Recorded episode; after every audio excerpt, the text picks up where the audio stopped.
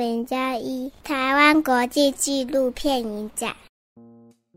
嗨，大家好，欢迎收听。TIDF 的轻浮广播，我是钟，我是猪，还好还没有被你踢出这个节目。对啊，到了二零二一年，这一集很新诶。没错，这一集大家从我们的声音就可以知道是二零二一的全新录制节目，因为那个录音品质很稳定，还有就是我们的声音里面完全没有任何热情。那为什么这一集是二零二一要录啊？我以为之前都已经录好一些东西了。因为这一集的主题内容是二零二一才决定的。哦，很神秘吧？那个冰箱，那个冰箱。如果我有一台新冰箱，学测的题目。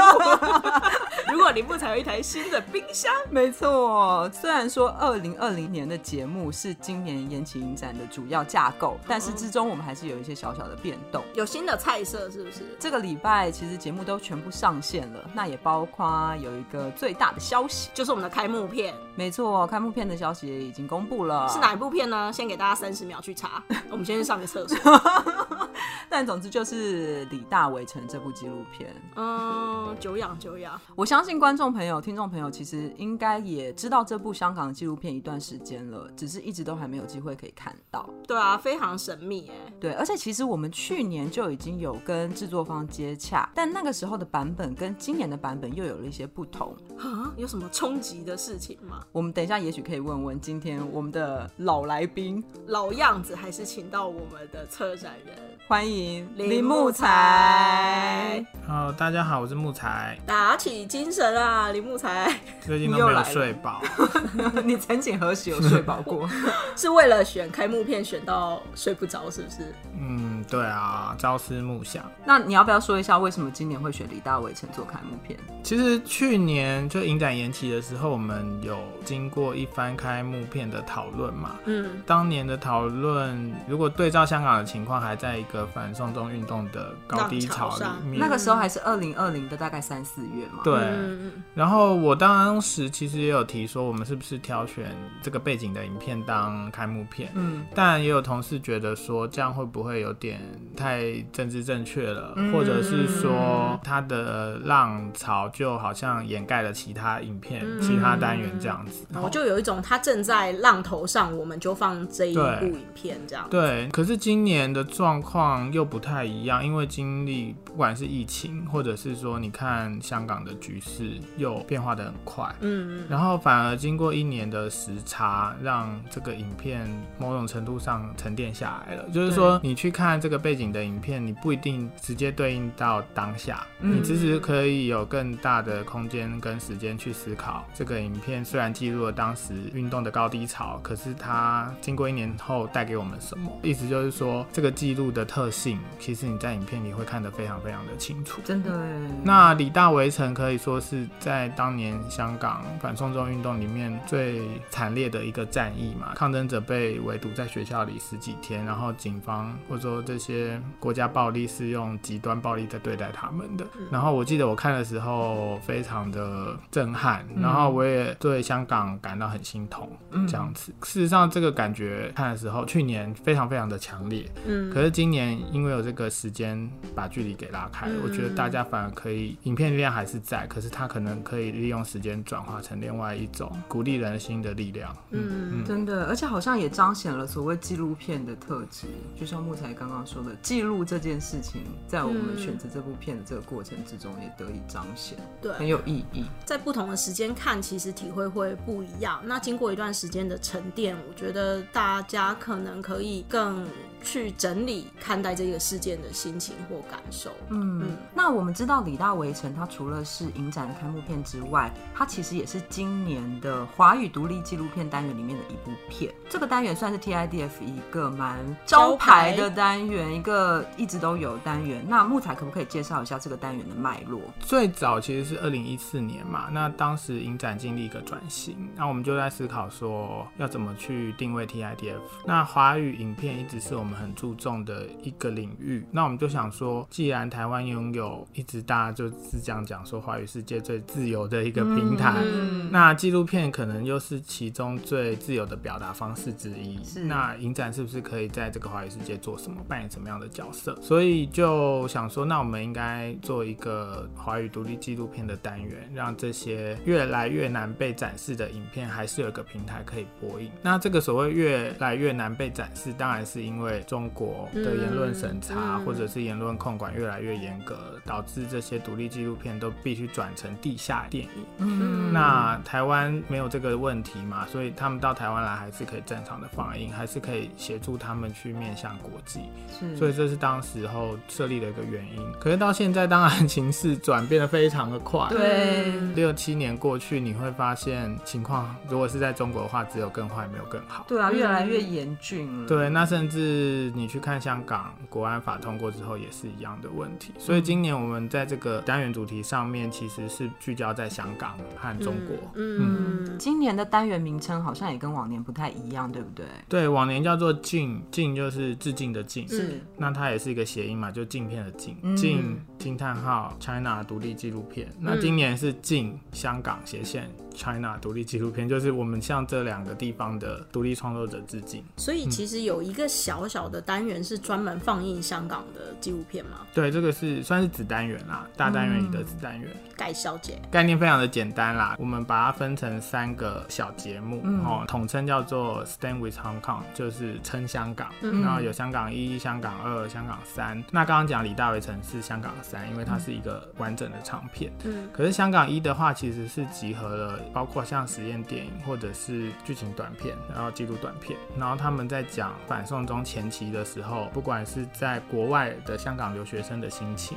还有在香港本地创作者的心情。等等，然后香港二的话，其实有一部片跟李大为城是相关的，叫做《占领立法会》，嗯，就是去年也入围了金马奖最佳纪录片，吼，然后当时在台湾放，其实非常的轰动。但如果去年也没有疫情的话，其实 TID 会先放的，在意这一条。应该说这一批影片刚出来的时候，我们就有注意到了。那它是用一种比较直接的方式去记录运动的现场。嗯，我们在香港二这个子单元里面。包括像占领立法会，还加了两部实验性比较强的短片。嗯、那希望大家在经过一个很激昂的情绪之后，可以转变一下心情。嗯、哦，也是刚刚我讲的沉淀下来，仔细再去思考。嗯，那在排片的部分，我们有特别做了一个安排，就是让香港二跟香港三是在上下场。哦，为什么？我去年刚好访问占领立法会的创作团队，那他们是匿名的嘛？对、嗯，他们就说站在他们的立场，其实他们认为占领立法会跟李大围城算是姐妹作品，嗯，所以最好是一起看，嗯，那这样才会知道这个运动的脉络。那他所谓一起看是说，占领立法会是香港的抗争者第一次突破封锁去占领了立法会的会场，哦，那虽然后来被驱离了，嗯，可是这个占领成功对整个运动的士气是有很强的鼓励效果，是哦。但是在李大围城基本上是一个运动最低潮的点，所以他们等于记录了一个最高跟最低。他们希望观众如果可以去看这两部进行一个比较的话，是可以完整的去理解这个运动的脉络。所以我们在排片上就觉得，既然他们都这么想了，那我们应该试着把这个脉络给铺陈出来，让观众可以去试验看看。那我可以说我在做技术试片的事情吗？其实我那时候在做制片的时候，真的是一边看。一边哭一边记，可能要呼吁观众们，如果要进场看片的话，可以带一点卫生纸。对我来讲是蛮冲击的啦。但我觉得可能大家也不用有太多的预设，嗯，去看待你即将会看到的撑香港的这个单元，嗯，就是进场之后，你自然会感受到，包括木材这次在一些短片的编排上面，其实你也可以可以感受到影像带给你的某一种力量。对，而且不只是占领立法会跟李大围城吧，即便是有一些实验性质的短片或记录的短片、录像相关的短片，都可以带来一些各自不同的感受。我觉得也可以从里面找一些共鸣啦。不一定只是这两部片。是在香港一里面有一部片叫《见光》，它其实是香港留学学生在欧洲的时候所拍的。那它借由各种间接的方式去反映他的心情。然后像香港本地的短片，还有未来房子，它比较有点剧情式的方式在描述香港的居住环境越来越不容易。然后还有一部片叫《Trail and Arrow》，在讲整个运动里面最危急的一场救援行动，就是抗争者去占领了机场。可是当警察要来围捕的时候，其实民众是开着车到机场把所有的人接走。所以我们特别挑到这个短片，是觉得还是非常的有力量，它是可以让我们去回顾运动的现场。然后另外也想要请问木材，你之前来上 Podcast 节目的时候，其实有提到说 TIDF 不管是什么单元，其实都可以希望挖掘出某一种台湾观点。那像是以香港这个子单元为例，其实我们知道现在世界各地有很多影展都希望透过策展去回应香港现在的状况。那作为一个台湾的纪录片影展，我们是有什么样的立场再去策划这样的一个回应香港情况的节目？可以跟我们谈谈吗？其实台湾跟香港的政治关系吧，或者说地缘关系，一直都非常的亲近。是、嗯。那我们在二零一八年做了一个港台录像对话的单元嘛，其实是从一九八零年代一直回顾到一九九七年左右。那九七年就是香港主权移交，当年做的是一个港台的对话。那你会发现在八零九零，其实台湾人、香港人共同经历的一个很类似的心情转折。嗯。香港就是主权回归，台湾的话可能。是戒严或戒严，嗯，好，回应到现在，其实全世界可能最关注香港抗争的，应该就是台湾人了，是每天的中文报道等等等。我相信大家多多少少有一些香港的朋友，他们越来越感叹居住在香港的不容易，所以有很多人试着要来台湾，哈，那这个是大家身边常常遇到的情况。那我们刚刚所谓的台湾观点，它本来就是一个情同手足或者是关怀的心情，嗯。那我们基本上是抱着这样的心情去策划这个单元，所以我觉得台湾观众特别去看这批影片，会跟世界的其他观众一定会有不同的感受。真的，嗯、而且除了台湾人很关心香港的状况以外，其实从影片里面也可以看到，香港人也非常在意台湾的民主现况。那台湾的一些学运啊，也是深深的牵引他们的。我觉得都可以看到彼此的影响。对，其实有一些视觉符号、文化符号，台湾人其实是很明白的。嗯，相较。于洋人，可能就会有蛮不一样的共鸣跟体会。那刚刚朱有讲到说，其实这次也有一些，比如说偏录像或者是形式比较不一样的作品。嗯，那我们知道，除了在戏院放映的这个单元之外，好像也有一个延伸出去的展览，木材可以跟我们聊聊。还是一个延伸出去的电动镜？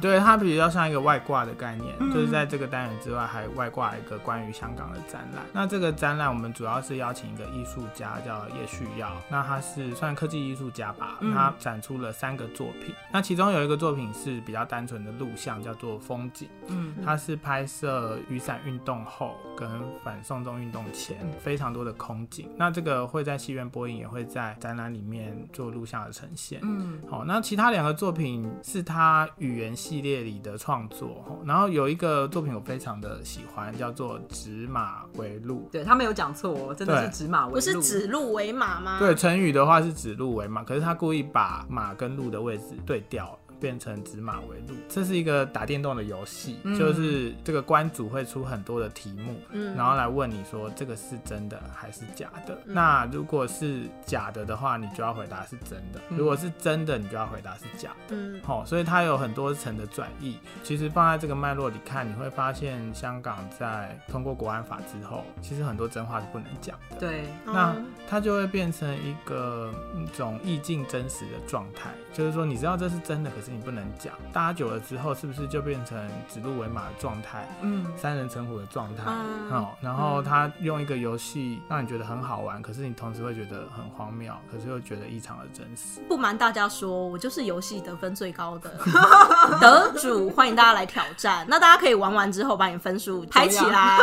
对，那这个展览是在空总展出，展出的内容我们有特别加了一些台湾的题目进去，嗯，就是我们刚刚讲台湾观点或台湾脉络，大家可以玩。玩玩看。那些题目其实也算是 TIDF 这边跟艺术家叶旭耀一起共同创作出来的结果。嗯，嗯大家不满意的话，我们也不能怎样。对，因为，都已经放在里面了。对，它有初级、中级、高级，你可以选一个适合你的等级。那个题目其实真的很像一个智力测验，因为像对我而言，我就整个玩的哩哩啦啦，你就反应不过来，对不对？对，我反应很慢。那有哪些题目猪你记得吗？记录保持人，比如说台湾第一高峰是不是玉山啊？那这时候你要说大话啊，所以我要说不是。对，大话就是谎话，嗯，对对对，吹牛的意思。你要先看他是要你说真话还是说大话，所以他其实有很多层次，对不对？他不是只是你只要一直说反话就好。对，对你有时候他要你说真话的时候，你要说真话；有时候说大话的时候，你还要想一下，这样子真的非常的困难，要大家要常常去练习。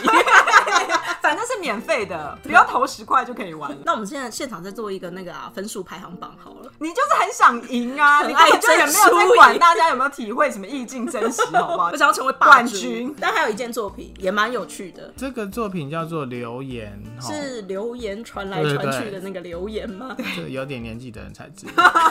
它是留 slash 言，对，那它是一个语言装置，嗯，对，应该说文字装置，然后它是自动书写装置，对，自动书写装置。它是引用刘晓波讲的一句话。那刘晓波，你知道他就是被中国软禁很久嘛？嗯，是一个很著名的文学家，也是诺贝尔奖得主。对，那刘晓波曾经讲过一句很有名的话，中共在质问他嘛，嗯、然后他就说：“我没有敌人。”嗯，哦，我其实没有要针对谁。嗯，那这个艺术家叶旭耀他就改编了这句话，然后把它拆解成，比如说“我没有敌人，我没有人，我没有敌”等等等，然后用文字重新组合排列的方式，嗯，也是去呈现一个有点，在我看来有点像文字狱的状态，然后让文字层层叠叠变成一个文字化，嗯，然后大家去看，可以看它这个排列组合或这个自动书写是怎么完成的。而且我很有趣的一点是，因为它里面其实混用了，比如说有简体字啊，有香港的繁中啊，嗯，然后对照我们台湾使用的繁中，其实好像语言的符号这件事情也变成某一种政治隐喻的感觉。嗯，其实那个装置很简单，它就是黑底白字，你就看它那个字不停的在上面流转做变化。可是比如说你连着看他创作的概念发想，在看那个展品的时候，我那时候看我是觉得蛮头皮发麻的，嗯，就是一个很简单的东西，可是就很震撼。那像是叶旭耀啊，或者是其他的香港创作者，其实本来没有疫情的话，是应该都要亲自来跟大家见面的。但今年很可惜，就是没有办法邀请他们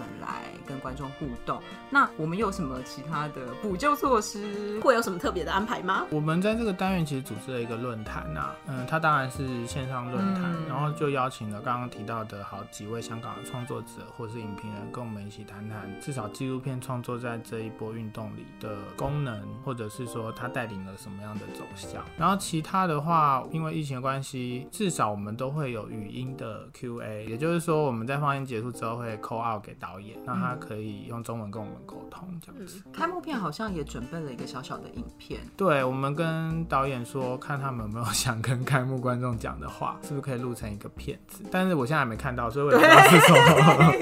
但它就是一个开幕限定的东西，所以欢迎大家去抢开幕片的票。对啊，可以研究一下我们的场次表。那木材刚刚介绍了非常多这次撑香港单元的内容啊，那都已经讲成这样了，请大家务必要来看看我们这次规划的成果。不管是香港人撑香港，还是台湾人撑香港，都应该去看看哦。其实我们所有的资讯都已经上线了，林木材经过一番努力的编辑过程之后。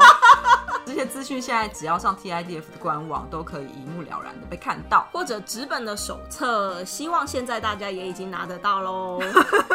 而且看到错误就不要再告诉我。对，拜托不要，不想再听到了啦。对，那木材刚刚提到叶需要的展览，展览的时间是什么时候呢？三月十六号到五月二十三号，就等于展了两个多月。对，所以，所以在开展之前，大家可以先去看一下，影展结束后还可以再看一下。对，而且展场现场也有叶需要先帮我们录的一些 Q&A 的小影片，他自己也有对作品的一些陈述，欢迎大家一起观赏。那场地就是在空总，空总的全称是什么？台湾当代实验场。哎、欸，你真的讲得出来，厉害哦！嗯，因为我常常去那边。那林木才自己会出现在叶需要的展场里面吗？偶尔会去看看吧。那我们再来一起 PK 电动，你根本就只是在意有没有人会超越你的分数而已，不准大家赢我。对，好，那今天就再次感谢我们的老朋友策展人林木材。耶、耶，谢谢木材，谢谢，拜拜拜拜。哎哎。结果林木才只讲了叶需要的资讯，他没有讲我们什么时候卖票啊？对啊，这是重点没有讲到，对啊，要不要赚钱啊？嗯，大家要怎么买李大伟城呢？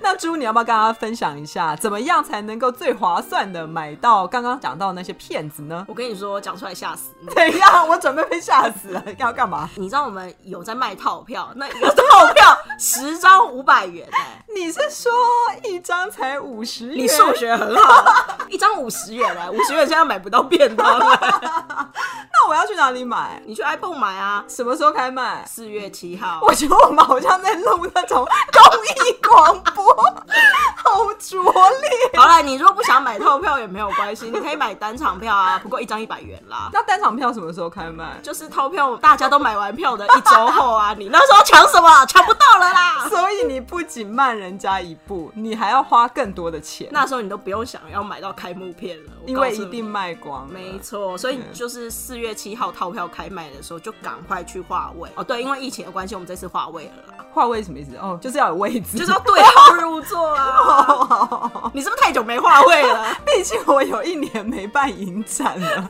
我有点搞不清楚什么叫划位。不要站着看是不是，对，好啊，反正就是四月七号下午一点，大家去 Seven Eleven ibon 买票就对了。对，没错，场次资讯都已经上线了，都到官网或者是实体的手册应该都看得到了。而且我们其实现在也很对时间啊，我们四月一号还有一个 special event。什么 special event？就是我们要去开 Clubhouse 啊！据说那一天除了刚刚那位老朋友之外，我们还邀请到其他影展人来跟我们一起聊天，欢迎大家来同欢呐、啊！那 Cover House 的资讯要去哪里看啊？好像在 TIDF 的粉丝页会再有一些披露，还没要到邀请码，那个东西叫邀请码吗？赶快去要、啊，对，赶快去要邀请码。这时候就是看你的 人缘。那欢迎大家四月一号一起跟我们上线来聊聊天，See you 喽！好，那这一集就差不多到这里啦，拜拜！期待下一集，大家拜拜，拜拜。